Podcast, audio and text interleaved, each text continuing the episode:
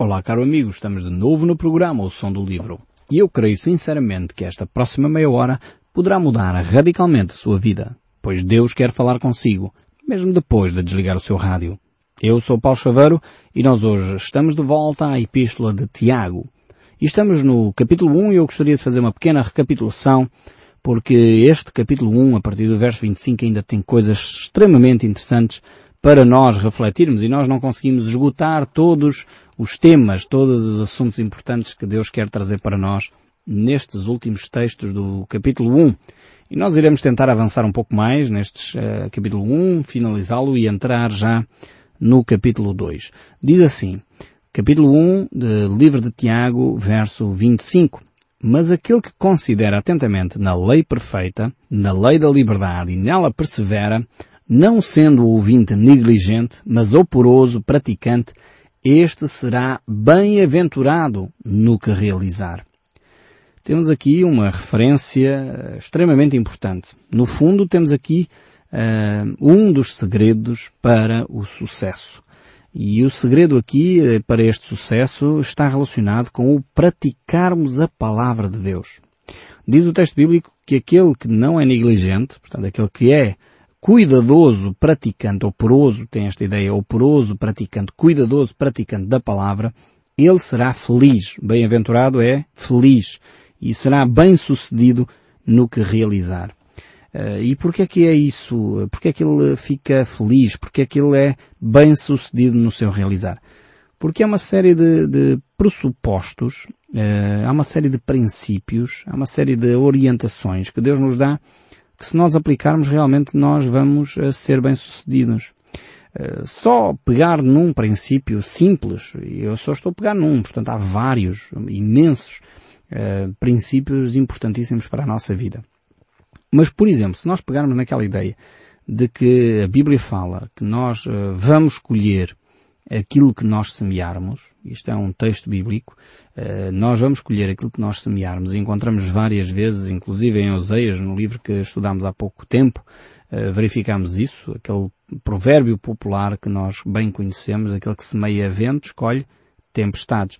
É a mesma ideia que nós podemos encontrar aqui, nós colhemos aquilo que nós semeamos, isto é um, o apóstolo Paulo que nos diz, uh, se nós pegarmos nessa ideia, se nós vamos semear vida à nossa volta, se nós vamos semear bons relacionamentos à nossa volta, se nós vamos uh, semear cortesia à nossa volta, boa disposição à nossa volta, nós vamos colher o quê? Exatamente. Vamos escolher boa disposição, cortesia, pessoas bem dispostas à nossa volta. E o que é que, quando nós encontramos pessoas assim, até dizemos, é pá, aquela pessoa ali está sempre bem disposta. É impossível estar mal disposto ao pé dele, ou ao pé dela. Realmente é isso. A pessoa semeou. Semeou boa disposição, semeou uh, à vontade, semeou uh, alegria, que ela vai colher isso à sua volta. Quando a pessoa semeia amargura, quando a pessoa semeia murmuração, está sempre a criticar tudo e todos, nunca está contente com a vida, o que é que você acha que a pessoa vai colher? E isto é só para dar um pequeno exemplo de como estes princípios da Bíblia se aplicam. Por isso é que o texto bíblico diz que a pessoa de sucesso, a pessoa que alcança eh, as realizações que propôs no seu coração, a pessoa que é feliz, eh, realmente é aquela pessoa que põe em prática os princípios de Deus. E eu estou só a dar aqui um princípio bem simples para nós percebermos como é que este fenómeno uh, de aplicação da palavra de Deus uh, vive, no fundo, na prática, não é? Então, em primeiro lugar, temos que conhecer as Escrituras. Uh, é importantíssimo ler a Bíblia, sem dúvida alguma, mas não chega não chega a conhecer as verdades bíblicas, não chega a ir à igreja, não chega a ouvir o programa ao som do livro, eh, não chega a ouvir bons sermões sobre a Bíblia, não é suficiente. É necessário agora passar a um outro nível. E qual é este nível? O nível da prática. É interessante ver que a Bíblia já diz isto há 3 mil anos, 2 mil anos, eh, que a Bíblia diz isto e só agora é que os cursos superiores nas universidades começaram a perceber este valor aqui ensinado nas escrituras. Hoje, as universidades já têm aulas teóricas e aulas práticas. No fundo, aulas práticas é isto mesmo. É pôr em prática o que a pessoa aprendeu na teoria. Então, nós cristãos já somos exortados a ter essas aulas práticas há milhares de anos. Portanto, Jesus sabia que era vital para o ensino, para a apreensão do conhecimento, pôr em prática aquilo que se sabe. Portanto, nesse sentido, há uma promessa de Deus aqui. E as escolas públicas do nosso país deveriam ter este componente mais ativo. Quer dizer, eh, desenvolver, ajudar as pessoas a ver onde é que se aplica a, matemática, onde é que se aplica as ciências, onde é que se aplica o português, eh, como é que isso se torna de facto útil no dia a dia. Certamente aí, se calhar, teríamos menos insucesso escolar. As escolas que começam a desenvolver estes currículos, os cursos superiores, pessoas na área da gestão, na área uh, financeira, que começam a ter aulas uh, teóricas e podem logo, tendo pequenos estágios, no fundo, entremeando o curso com, com prática e teoria, são pessoas muito mais bem formadas, porque realmente eles percebem que os conhecimentos têm uma aplicação prática no seu dia a dia.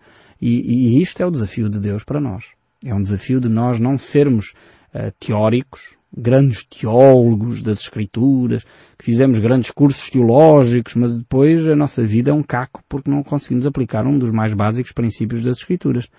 Então é necessário conhecermos a Bíblia, sem dúvida, mas é necessário também pormos em prática aquilo que já conhecemos. Ainda há poucos dias estava a falar com uma senhora que me ligou, uh, bastante preocupada, estava uma das nossas ouvintes, estava preocupada, ligou-me, uh, porque queria de facto um apoio e fiquei solidário, é uma situação delicada e podemos orar de facto por ela, mas uh, tive que lhe dizer, temos que aplicar aquilo que já sabemos da Bíblia. E Jesus diz para não andarmos ansiosos por coisa alguma. Este é um outro princípio. Ainda há pouco falei daquele de semear e colher.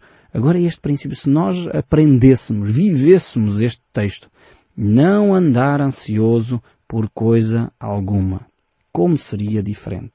Como seria realmente a nossa vida mais tranquila? Não andávamos aí estressados, sempre a precisar de medicação e de comprimidos, eh, porque afinal de contas nós tínhamos o nosso descanso em Jesus.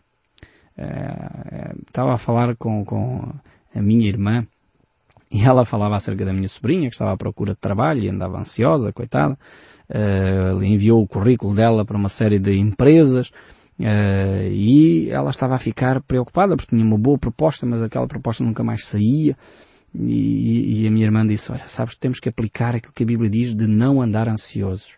E naquela noite ela foi para o seu quarto, orou e entregou este assunto nas mãos de Deus. Ela diz, olha mãe, no outro dia quando acordou, eu já não estou mais ansiosa, já entreguei este assunto de procurar trabalho nas mãos de Deus. Curioso é, sabem o que é que aconteceu? Nesse mesmo dia ela recebeu uma proposta de trabalho interessante. Vejam como as coisas são. Enquanto andamos ansiosos, gastamos as nossas energias e nada acontece, nada de facto resolve andarmos ansiosos. Quando entregamos as coisas nas mãos de Deus, Deus faz por nós. E é tremendo este exemplo. E vale a pena nós pormos em prática aquilo que já conhecemos das Escrituras. Eu sei que é extremamente difícil pela minha própria vida. Atenção, eu não estou aqui a apontar o dedo a ninguém. Estou simplesmente a dizer que nós precisamos mesmo de pôr em prática aquilo que já sabemos. Mas vamos voltar aqui ao verso 26. Eu dei só alguns exemplos para nos ajudar a perceber o que o texto bíblico quer dizer. Verso 26 diz assim, se alguém supõe ser religioso, deixando de refriar a sua língua, antes, enganando o próprio coração, a sua religião é vã, diz o texto bíblico. Tremendo aqui. E isto é, como se costuma dizer, uma chapada sem mãos a cada um de nós que pensa que ir à missa, ir à igreja evangélica, ou ir à igreja protestante, ou ir a outra igreja qualquer, resolve o seu problema da espiritualidade. Falso. Nós temos que deixar que aquilo que conhecemos das Escrituras permeie a nossa vida. Então, quantas pessoas no nosso país se dizem cristãs? É tremendo o número de pessoas que dizem, não, não, eu sou cristão. Ah, eu sou cristão. Mas depois a sua língua, ih, que horror. O que é que o texto bíblico diz sobre isto? O verso 26 aqui do livro de Tiago diz, se alguém supõe ser religioso deixando de refriar a sua língua, antes enganando o seu próprio coração, a sua religião é vã. Ou seja, cuidado com aquilo que nós dizemos. Cuidado com a nossa língua. Paremos a murmuração. Paremos de dizer mal do vizinho. Paremos de dizer mal de toda a gente. Paremos de dizer mal de, de tudo e de todos. Porque isso realmente é uma religião vã. Uma pessoa que diz que é religiosa, vai à igreja, mas depois anda a dizer mal da vizinhança, isto é um péssimo testemunho. Eu já ouvi tantas pessoas dizerem, ah, eu não vou exatamente àquela igreja porque as pessoas iam lá, mas depois saíam dali, eram muito beatas, muito, enfim, cuidadosas na sua religião, iam todos os domingos à missa, iam todos os domingos à igreja, mas depois saíam dali e só diziam mal da vizinhança. A religião daquelas senhoras ou daqueles senhores é vã, diz o texto bíblico. Não é religião nenhuma. A verdadeira religião, o, o autor sagrado já nos vai dizer qual é.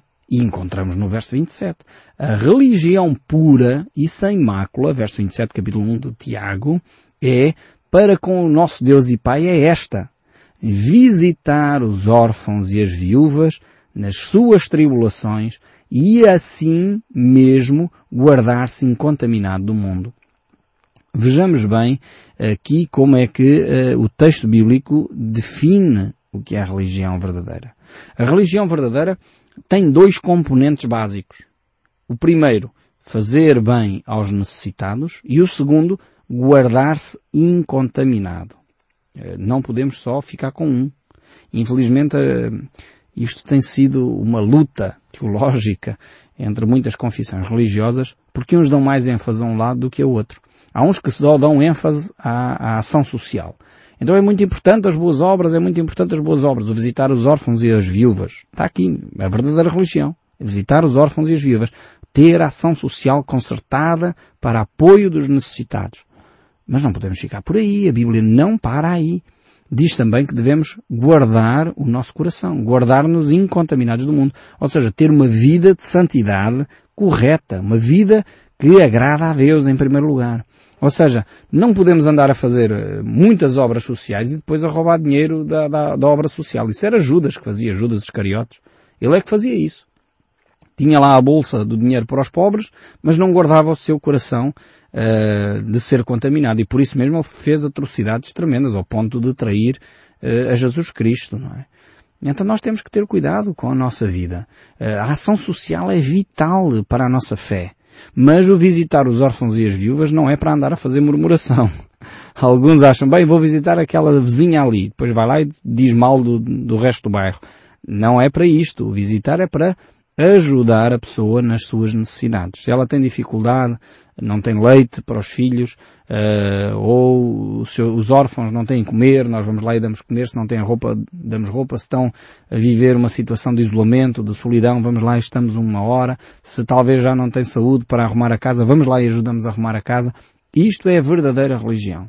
Há vários organismos a fazerem isto de uma forma tremenda, exemplar, e há que, de facto, eh, elogiar quem está a trabalhar bem nesta área social. E há, de facto, muitas entidades, eh, normalmente entidades religiosas, que estão a trabalhar de uma forma eh, exemplar, fazendo bem a quem carece, quem tem reais necessidades. Mas não podemos ficar por aí, como diz o texto. Temos de ter uma vida de santidade, uma vida equilibrada, uma vida que agrada a Deus e, por isso mesmo, não basta simplesmente ter ação social. É necessário guardar o nosso coração de, eh, de tudo aquilo que o pode contaminar. Tiago continua a falar e, e, ele é um homem extremamente prático. Agora veja bem o que é que ele vai trazer até nós neste capítulo 2, verso 1 a 4. Diz assim, meus irmãos, não tenhais a fé em nosso Senhor Jesus Cristo, segundo a glória, em exceção de pessoas. Este é o primeiro grande item aqui deste que ele vai trazer à nossa reflexão. Ou seja, um cristão não pode andar a, a fazer distinção de pessoas simplesmente porque um tem uma posição social muito boa e o outro é pobre. Porque um é de uma raça muito bonita e o outro é de uma raça já menos bonita. Para um cristão não há possibilidade de fazer exceção de pessoas. Isto é contrário à fé. É contrário aos princípios de Deus. E infelizmente, eh, eh, realmente o ser humano é espantoso. Quantas discriminações têm sido praticadas em nome de Jesus? Quantas atitudes xenófobas, de racismo, de, de discriminação social têm sido praticadas em nome de Jesus? Isto não provém da fé, diz o texto bíblico. Não tenhais a fé em Nosso Senhor Jesus Cristo, segundo a glória, em acessão de pessoas. E ele segue e dá aqui um exemplo. Verso 2 diz assim, Se portanto entrar na vossa sinagoga ou na vossa igreja algum homem com anéis de ouro nos dedos, com trajes de luxo, e entrar também algum pobre andrajoso, e tratares com diferença o que tem traz de luxo e lhe disseres, tu assenta-te aqui nestes lugares de honra e ao pobre disseres, tu fica ali em pé ou assenta-te aqui embaixo no estrado abaixo dos meus pés. Diz o autor de, de Tiago, não fizeste distinção entre vós mesmos e não vos tornaste juízes tomados de perversos pensamentos? Ele pergunta como é que nós reagimos a uma pessoa que entra num sítio de fato, bem arranjado, com a barba feita, enfim, com talvez um anel luxuoso, um cordão de ouro, e nós pensamos, ah, esta pessoa é de bem. Mas nós estamos a ver a aparência exterior. Entretanto entra um, um, pobre, um mendigo, que, que não tem nada para oferecer, todo mal cheiroso, e nós pensamos, Ih, que horror, tenho que ter cuidado com esta pessoa. Realmente, eh, às vezes nós seres humanos eh, fazemos isto, e eu tenho notado que às vezes eh, aquelas pessoas que vêm com esquemas muito elaborados, muitas vezes vêm de fato, gravata, bem vestidos, depois enganam, enganam pessoas de idade que estão aí espalhadas nas nossas aldeias, Uh, com uma lábia muito bem montada, com um discurso muito bonito e levam a sua certa. o caso, uh, desculpem-me eu dar exemplos da, da, minha vida particular, e, mas são casos que eu creio que refletem muitos milhares de portugueses uh, no nosso país. A minha mãe há pouco tempo foi enganada assim, por um, dois jovens que vinham bem vestidos num carro, dizendo que conheciam um dos filhos, e que tinha uma encomenda e levaram-lhe 300 euros desta maneira.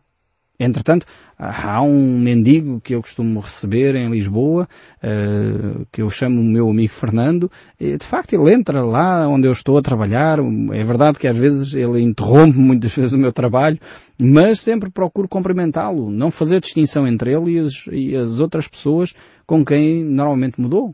E tem sido interessante que de vez em quando este meu amigo Fernando, uh, que é um sem-abrigo e temos apoiado socialmente, dando-lhe alimentação e algumas coisas, tem sido uma pessoa que muitas vezes já me tem trazido presentes, é verdade. O, meu amigo Fernando que de vez em quando me traz alguns presentes para, para recordar o bem que eu lhe tenho feito a ele. Vejam bem que esta relação de amizade não tem a ver com, com simplesmente bens, porque ele não tem muito para oferecer, é um sem-abrigo, é uma pessoa que está carente, em termos materiais, mas é uma pessoa que tem dignidade porque é pessoa. E nós temos que valorizar as pessoas não por causa do seu estatuto social. Eu dou graças a Deus porque eu posso me dar com sem abrigo, como me posso dar com ministros e deputados, como me posso dar com pessoas que têm doutoramentos e professores universitários, como me dou com analfabetos. E é um privilégio nós percebermos que o ser humano é um tesouro. É um tesouro não por causa daquilo que ele tem, mas por causa daquilo que ele é. E é isto que Tiago nos está a dizer. Nós temos que valorizar a pessoa não pelo estatuto social, não pela raça. Infelizmente, quantas atrocidades se têm cometido uh, por causa da cor da pele. Xenofobias. Uh, porque aquele tem uma pele mais escura, já temos que ter cuidado, temos que ter medo. Mas aquele tem uma pele clara, então, e depois quem nos rouba é aquele que tem a pele clara e não aquele que tem a pele escura. Eh, realmente nós somos eh, enganados e enganamos-nos a nós mesmos. Não podemos fazer acessão de pessoas.